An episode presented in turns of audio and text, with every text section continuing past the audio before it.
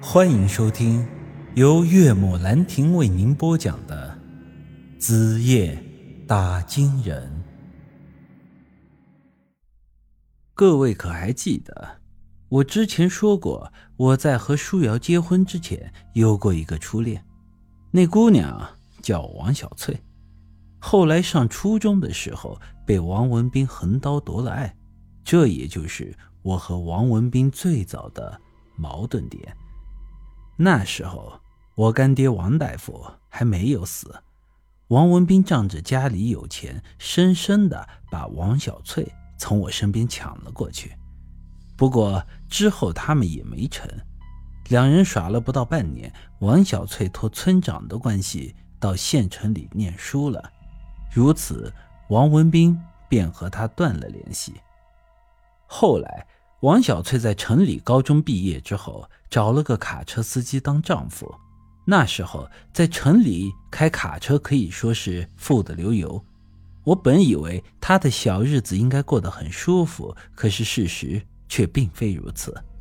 直到前段时间，我又在村里见到了这王小翠。那时候的她已经不再是我当年爱慕的那个清纯的姑娘。一身风尘打扮，脸上画着浓妆，上身露着肚脐，脚上套着渔网袜高跟鞋，简直是比之前的孙莹莹还要浪荡。后来我才知道，王小翠的丈夫并不是什么好人。开卡车虽然赚的不少，但她丈夫生活上却是挥霍无度，这家里啊，早就是家徒四壁了。几个月前。她丈夫出车祸死了，家里房租到了期，她一个女人在城里混了几个月，实在是混不下去了，便想回到村里投靠她的村长舅舅。但大家也都知道了，因为之前的一些事，村长死了，村长的媳妇儿也疯了。王小翠回到村里也没能找到个依靠，只能勉强在陈家村里给住下了。一天三更半夜。我在村里打更，在村口就突然遇到了王小翠。严格上来说，她是故意在那里等我。经过一段简单的攀谈后，我算是明白了她的意思。她现在是无依无靠，想要找个能够依托的男人，而我跟她有着初恋的关系，所以她才找到了我。我告诉她我已经有媳妇儿了。他说他知道，而且他完全不在乎，只要能保证他的基本生活，我想要怎样都行。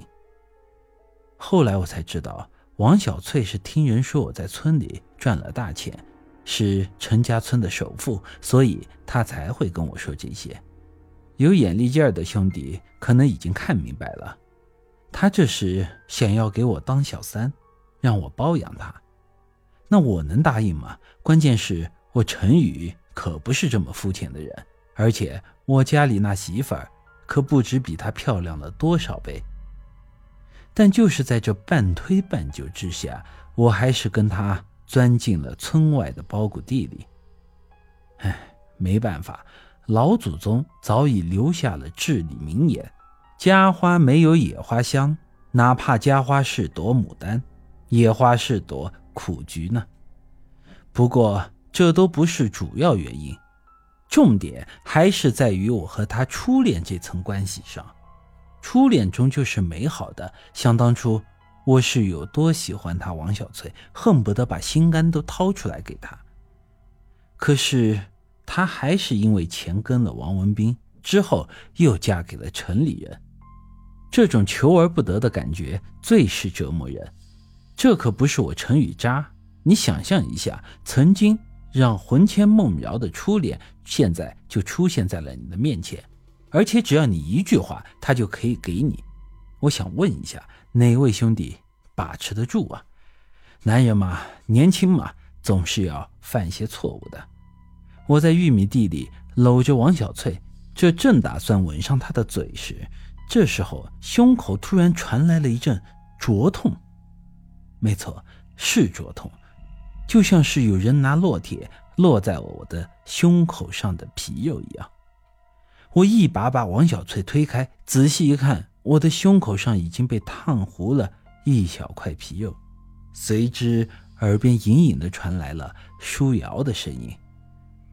我的脑子一下子清醒了，一把取下了我脖子上挂着的一块玉佩，仔细一看，它像是高炉里灼烧过一样，变得火红。我的胸口被他烫得钻心的疼。这玩意儿是之前舒瑶送给我的，说是可以在关键的时候保我的平安。现在看来啊，它还有其他的用处。这简直就是舒瑶安在我身上的摄像头，监视我用的。王小翠含情脉脉的看着我：“，宇哥，嗯，你怎么了？来嘛。”我咳嗽了一声，朝着他摇了摇头：“ 哎，对不起，小翠，对不起，对不起。”我急冲冲的跑了回家，果然舒瑶已经在家门口等着我了。我这媳妇儿平时虽然温柔贤淑，见不得我吃一点苦，但她本身还是很有脾气的。为了这事儿，我是整整跪了三个通宵的搓衣板，腿差点都跪断了。如此，舒瑶才算勉强消了口气。我也算是理解到羊肉没吃着，还惹一身骚是什么意思了。